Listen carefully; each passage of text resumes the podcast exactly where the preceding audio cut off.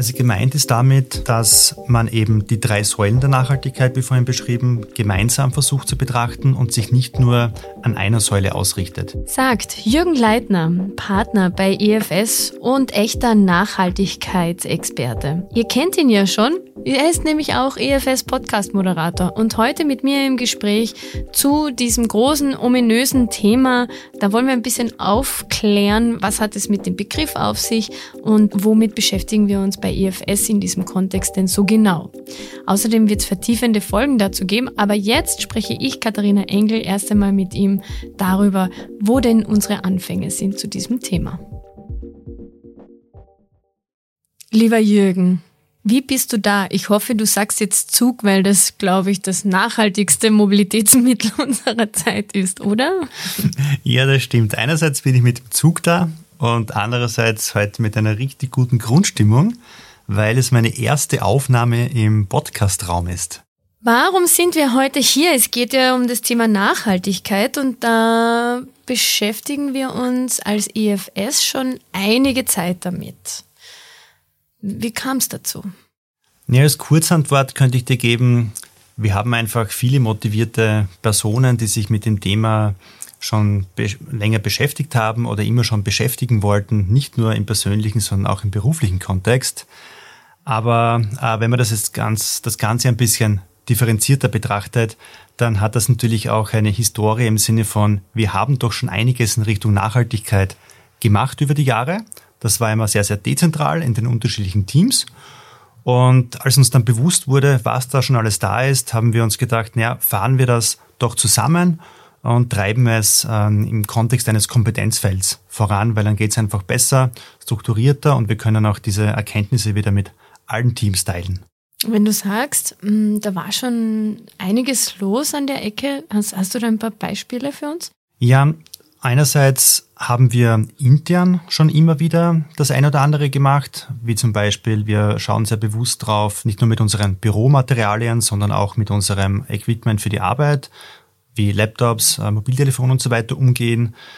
Dinge, die nicht mehr gebraucht werden, äh, werden nicht einfach weggeworfen, sondern an Spendenorganisationen weitergegeben. Äh, und auf der anderen Seite unterstützen wir auch aus dem Unternehmen raus das eine oder andere Sozialprojekt, das heißt eine weitere Säule der Nachhaltigkeit.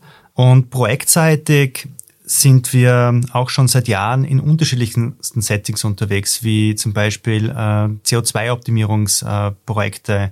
wie kann ich meine Flotten so ausrichten, dass sie ähm, hier den CO2-Anforderungen besser entsprechen? Wie kann ich die Werte runterbekommen? Äh, wie kann ich auch Elektromobilitätskonzepte entwickeln und äh, mit Kunden quasi marktreif bekommen?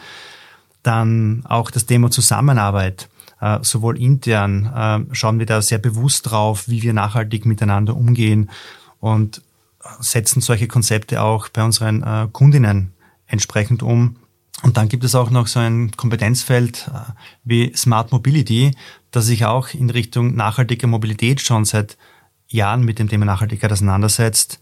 Und zu guter Letzt sind wir auch im Startup-Bereich mit Nachhaltigkeit konfrontiert, wo wir auf der einen Seite mit Glacier eine äh, sehr tolle Kooperation seit letztem Jahr gestartet haben und auf der anderen Seite uns auch in einem Startup beteiligt haben, nämlich NMI, das heißt New Mobility Enterprise, was sich um nachhaltige Logistik in der Zustellung von Paket und Abholung von Paketen äh, beschäftigt. Die wir auch im Podcast schon genau. zu Gast gehabt haben. Äh, verlinken wir einfach die Folge in den Show Notes. Wow, also bei der Aufzählung, da merke ich gerade so, Nachhaltigkeit ist ein ganz schön breiter Begriff auch. Ähm, können wir uns da ein bisschen annähern und, und ein bisschen klären, was, was verstehen wir eigentlich unter Nachhaltigkeit? Was ist so ein Zugang äh, von EFS zu diesem großen, breiten Feld der Nachhaltigkeit? Ich würde gern ein bisschen ausholen und den Begriff generell mal herleiten, weil die meisten Menschen denken zuerst immer nur an die ökologischen Aspekte. Das ist auch greifbar, also alles, was mit Umwelt und Natur zu tun hat. Und aus der Richtung kommt der Begriff ursprünglich aus, auch aus dem forstwirtschaftlichen. Und wenn man hier auch mal im Duden zum Beispiel nachliest, dann steht da, dass Nachhaltigkeit ein Prinzip ist, nach dem nicht mehr verbraucht werden darf, als jeweils nachwachsen, sich regenerieren, künftig wieder bereitgestellt werden kann. Dieser Begriff hat sich aber dann über die Zeit weiterentwickelt und wurde vor allem durch die Vereinten Nationen sehr, sehr stark geprägt und umfasst mittlerweile auch äh, die Themen Ökonomie und Soziales. Man spricht hier dann, wenn man hier von Ökologie, Ökonomie und Soziales äh, spricht, von der Triple Bottom Line. Das heißt, das ist einfach eine sehr viel umfangreichere Betrachtung von Nachhaltigkeit, äh, weil ich ja auch in, in der Umsetzung nicht immer nur in Richtung Umwelt schauen kann, sondern ich muss ja auch die Personen, die Menschen motivieren, sich auch zu verändern. Und gleichzeitig geht es ja auch darum, das ist unsere soziale Verantwortung, dass wir auch auf uns gegenseitig schauen, dass es uns nachhaltig gut geht. Im persönlichen, aber auch ähm, im ökonomischen Sinne. Triple Bottom Line. Das klingt spannend. Das sind nämlich äh, mal wieder, ich liebe ja Dreiecke ähm, und so dreidimensionale Betrachtungen. Ähm, magst du uns da ein bisschen genauer erzählen? Was ist damit gemeint und, und inwiefern wird das wirksam? Also gemeint ist damit, dass man eben die drei Säulen der Nachhaltigkeit, wie vorhin beschrieben, gemeinsam versucht zu betrachten und sich nicht nur an einer Säule ausrichtet. Ein Beispiel könnte hier sein, im Kontext der Mobilität ist oft das Thema CO2 einsparen sehr, sehr groß gemacht. Und dann geht es darum, wie können wir weniger CO2 produzieren und wie kann man auch im unternehmerischen Kontext vielleicht durch äh, bestimmte Mobilitätskonzepte ähm, oder durch Homeoffice-Konzepte einfach CO2 einsparen. Das heißt, ich betrachte vor allem die ökologische Säule im ersten Schritt.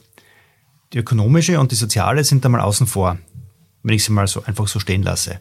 Würde ich jetzt die Frage umdrehen und mich fragen, wie kann ich denn im Kontext meiner Arbeit und wie ich die Arbeit gestalte oder welche Freiräume ich als Unternehmer, als Unternehmerin gebe, die Integration von Personen ins Geschäftsleben optimieren und setze einen KPI in diese Richtung, einen, ich sage mal im ersten Schritt einen sozial basierten KPI, dann könnten Antworten drauf sein, ja, indem man eben auch versucht, äh, Gruppen zu integrieren, die halt nicht Vollzeit arbeiten, die weiter weg wohnen, die sich um äh, Personen kümmern müssen in ihrem Privatleben, weil es nicht anders geht und so weiter und so fort. Und das geht dann eben, weil sie sich die Reisezeiten sparen, aber vielleicht auch die Reisekosten sparen. Das heißt, ich habe dann automatisch, wenn ich über diese Betrachtung komme, eine ökonomische Sicht auch mit dabei. Und zu guter Letzt äh, wirkt sich das natürlich auch auf die Ökologie aus, weil ich ja dann als Resultierende auch weniger Reisezeiten habe. Und dann kann ich mir immer noch die Frage stellen, wie gehe ich denn davor, um dort, wo ich denn reisen muss oder dort, wo ich Verkehrsmittel brauche, jene Verkehrsmittel verwende, die einen geringeren CO2-Fußabdruck haben. Das heißt, am Ende des Tages erreiche ich ein ähnliches Ziel, vielleicht nicht das gleiche, aber ein sehr ähnliches Ziel. Ich habe CO2 eingespart, habe aber durch diesen andere Art der Fragestellung und des Ansatzes alle drei Säulen der Nachhaltigkeit mit betrachtet und dadurch auch einen größeren Mehrwert äh, geschaffen und die Hypothese ist ja auch einen größeren Mehrwert pro Säule sogar. Mhm. Und dann kann ich mir aussuchen, im Grunde, aus welcher Dimension ich draufschauen will und pflück mir, pflück mir meinen Mehrwert, ähm, wie ich ihn halt brauche. Könnte man so sagen, ja. Und ich kann ja in jeder Säule losstarten mhm. und sollte nur eben im Sinne der Triple Bottom Line meine Gedanken machen. Mhm. Nur wie gesagt, in der Vergangenheit war es sehr, sehr oft so, dass man nur auf die Ökologie geschaut hat, das andere außen vor gelassen hat. Und es ist dann oft leichter, wenn man sich über die anderen Säulen annähert und dann die Ökologie mitnimmt, mhm. weil die meisten halt, sobald sie in der Ökologie sind, da festhängen und nicht mehr rauskommen. Mhm. Ja, und die Argumentationen sind ja auch viel leichter zu fahren, wenn ich weiß, okay, Zielgruppe ähm, vielleicht in Richtung Soziales, dann argumentiere ich auch mit sozialen Aspekten aus der Nachhaltigkeit. Genau, und wir sind ja sehr soziale Wesen. Wir sind zwar Individuen auf der einen Seite und wollen natürlich auch das, das Optimum für uns selbst, mhm. aber das ähm, Optimum des Gesamtsystems sollte angestrebt werden. Und wenn ich dieses Bewusstsein habe und sage, dann, dann ist es für mich aber auch ähm, entspannter und angenehmer, weil wir alle davon profitieren, dann tue ich mir auch leichter, in eine Veränderung zu gehen. Mhm. Egal, ob wir jetzt über nachhaltige Veränderung sprechen, über eine Organisationsveränderung mhm. oder über alle möglichen anderen Veränderungen, die man sich im privaten und beruflichen noch vorstellen kann. Mhm. Wenn du jetzt sagst privat, Also ich erkenne auch ein bisschen einen persönlichen Zugang, den du zu dem Thema hast darin, oder? Kann das sein? Also dass ich hier im Unternehmen äh, mich dafür auch so einsetze, dass wir das Kompetenzfeld weiterentwickeln, hat natürlich äh, neben einem unternehmerischen Aspekt äh, auch ein paar private Hintergründe. Sonst ähm, wäre das auch, auch nicht authentisch, würde ich mal, sagen. Ähm, das eine, der, ein Zugang, den ich hier sehr, sehr lange schon habe im Kontext Nachhaltigkeit, ist das Thema Klima. Ich bin ein leidenschaftlicher Bergsportler und im Winter noch lieber als im Sommer. Und mir tut schon irgendwie weh, dass so die letzten Jahre, man könnte eigentlich fast sagen 10, 15 Jahre, halt das mehr zur Norm als die Ausnahme geworden ist, wenn ein schneearmer Winter ähm, vor der Tür steht. Und damit habe ich mich halt äh, ursprünglich auch mal sehr stark mit Nachhaltigkeit auseinandergesetzt. Äh, wo, woher kommt das? Ähm, das Klimathema, wie kann man damit umgehen? Welche Maßnahmen habe ich als Einzelner? Welche haben wir hier als Gesellschaft? Und ein anderes Thema äh, war dann auch noch das Thema Ernährung, was auch sehr ein sehr großes Thema ist, was den ökologischen äh, Fußabdruck äh, betrifft. Daneben ist es natürlich auch ein soziales Thema, je nachdem, äh, wie man halt auf, auf seine Lebensmittel äh, schaut und was man halt isst. Aber der ökologische Fußabdruck, das war mir auch nicht bewusst, wie groß der Einfluss der Ernährung darauf ist. Du meinst jetzt so Fleischkonsum oder Avocados oder Bananen aus der Südsee? Genau, es geht im Prinzip um alles. Ja, das eine ist ähm, Fleisch oder nicht Fleisch, das ist mal die eine Fragestellung, aber auch äh, wenn man Vegetarier ist äh, oder Veganer ist, kommt es auch tatsächlich innerhalb dieser Gruppe ähm, auch immer noch darauf an, wo bewege ich mich und da habe ich auch noch sehr, sehr große Stellhebel. Wunderbar. Jetzt haben wir quasi einen persönlichen Zugang, es gibt einen allgemeinen. Also das Thema schlägt einfach ein und, und, und beschäftigt uns so im Allgemeinen. Ähm, was sind so wirklich ganz konkrete Dinge, die wir äh, bei EFS damit tun? Also wir beschäftigen uns im Kompetenzfeld Nachhaltigkeit einerseits mit unterschiedlichen Produkten und andererseits haben wir auch den Fokus auf verschiedene Branchen beziehungsweise Industrien. Um ein paar Beispiele zu geben, äh, wir beschäftigen uns auf der Produktebene intensiv mit der nachhaltigen Transformation und Sustainable Leadership. Dann ist ein großes Schwerpunktthema Kreislaufwirtschaft.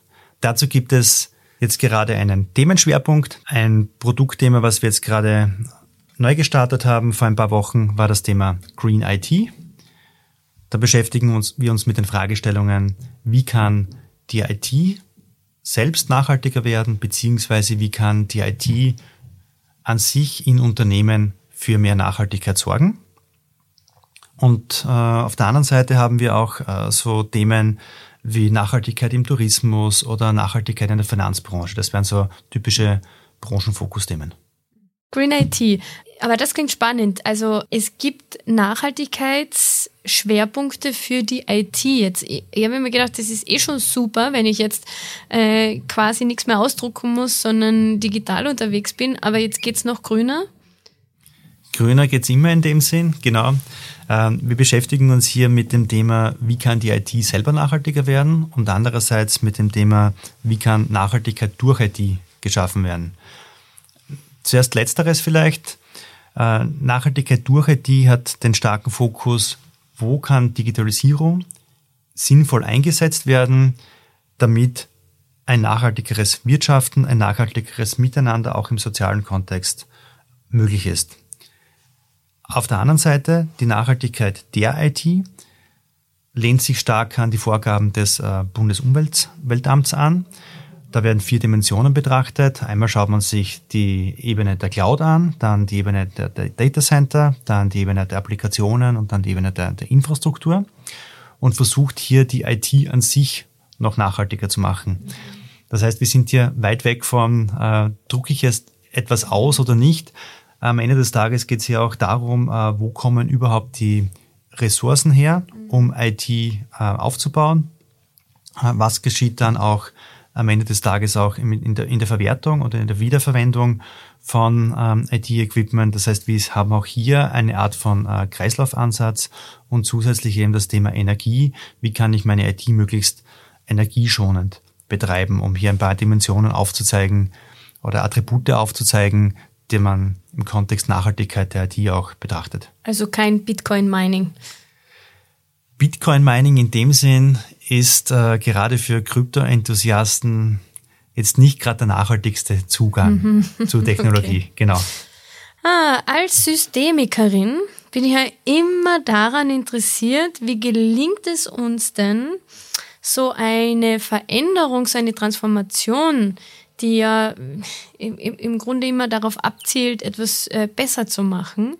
Wie gelingt uns denn das zum Thema Nachhaltigkeit? Ich würde hier ein paar Punkte zusammenfassen, die wir vorher schon angerissen haben. Weil ganz so einfach ist dieses Thema Wirksamkeit und äh, Veränderung und Optimierung dann, dann doch nicht. Auf der einen Seite ist das eine Frage der Betrachtung. Worauf schaue ich in der Nachhaltigkeit? Schaue ich jetzt auf eine Säule der Triple Bottom Line oder betrachte ich Ökologie, Ökonomie und Soziales gleichermaßen oder annähernd gleichermaßen, um hier das Optimum zu erreichen? Auf der anderen Seite ist es auch eine, eine Kulturfrage, wie wir uns diesem Thema gegenüberstellen. Weil habe ich nicht mein persönliches Optimum, verwehre ich mich gerne mal einer, einer gewissen Veränderung. Auf der anderen Seite ist es halt ähm, schon auch notwendig, hier über seinen Schatten zu springen und sich auch darauf einzulassen, ähm, was hinter Nachhaltigkeit steckt und wie ich meinen persönlichen Beitrag auch leisten könnte. Eine dritte Dimension, die wir noch betrachten könnten, ist, das ist ein sehr gesellschaftlicher Aspekt bei uns, dass wir immer sagen, so quasi Failure is not an option. Mhm. Und im Amerikanischen ist es aber ein bisschen anders. Da ist es sowohl eine Option. Dort lernt man sehr gerne aus, aus Fehlern. Und vielen Frameworks, denen wir gerade im Business-Kontext nachlaufen, basieren genau auf diesen Prinzipien. Das heißt, fail fast und dann eben lernen und äh, dann werden wir Dinge besser machen. Und da stehen wir noch vor einer großen Herausforderung, äh, dass wir das auch zulassen und wenn etwas nicht funktioniert, äh, eben auch diese Veränderung dann mittragen oder nicht immer nur an der Vergangenheit festhalten, weil wir haben es ja schon immer so gemacht. Mhm. Klar, vor x Jahren gab es andere Grundlagen, andere ähm, auch, auch Ansprüche in der Gesellschaft, dann hat man gewisse Entscheidungen getroffen. Nur jetzt sind wir schlauer, jetzt haben wir andere, eine andere Realität wie vor x Jahren. Warum also nicht auch eine Veränderung auf Basis des aktuellen Wissens machen? Und da dürfen wir, glaube ich, als, als Menschen, als äh, Unternehmen und als Gesellschaft noch, noch gut lernen, damit wir uns tatsächlich auch, egal wonach man sich ausrichten möchte, entsprechend optimieren kann. Also bei den vielen Aspekten und äh, Themenstellungen, da kann ich mir ja unheimlich vorstellen, dass du da alleine unterwegs bist. Da gibt's doch sicher ganz viele tolle EFS-KollegInnen, die da mit dir feilen an, wie können wir das angehen, was ist ein entsprechendes Angebot auch nach außen und nach innen. Ähm, wie schaut's aus, Jürgen? Ja, also ganz grundsätzlich schaut so aus, dass Dinge alleine machen nicht lustig ist. Ja. und deshalb war, war das von Anfang an keine Einzelaktion, sondern es war von Anfang an eine Teamkonstellation. Und egal, was angestoßen wird, überall da, da wo ich selber auch mit dabei bin, äh, versuche ich mit Menschen zu arbeiten, die, die für die Sache brennen, die Spaß daran haben und eine Motivation daran haben, etwas zu gestalten in diesem Themenbereich. Und so war es von Anfang an auch eine Teamsache. Und das Schöne war, dass ganz zu Beginn, als wir gestartet haben mit diesem, diesem Themenfeld der Nachhaltigkeit, das mal zu beschreiben für uns und mal zusammenzufassen, waren nach kürzester Zeit fast zehn Personen involviert im ganzen Unternehmen. Das heißt, es gibt ein EFS-Nachhaltigkeitsteam. Und was, äh, was habt ihr da vorangetrieben? Genau, das Team beschäftigt sich damit, Ideen zu finden, mit denen wir uns in Zukunft beschäftigen wollen als Unternehmen und äh, die Themen, die uns selber wichtig sind und wir auch spannend finden, weiterzutreiben. Mhm. Und auf der anderen Seite sind wir nach innen auch die Multiplikatorinnen, um Bewusstsein für mehr Nachhaltigkeit zu schaffen und den anderen Teams, die es auch in ihren Beratungsansätzen immer wieder mal äh, benötigen, Richtung Regulatorik, äh, KPIs und so weiter auch abgeholt zu werden, informiert zu werden, diese auch zu, mit Informationen zu versorgen, Ähm, und so sind wir so ein bisschen ein Dreh- und Angelpunkt im Kontext der Nachhaltigkeit.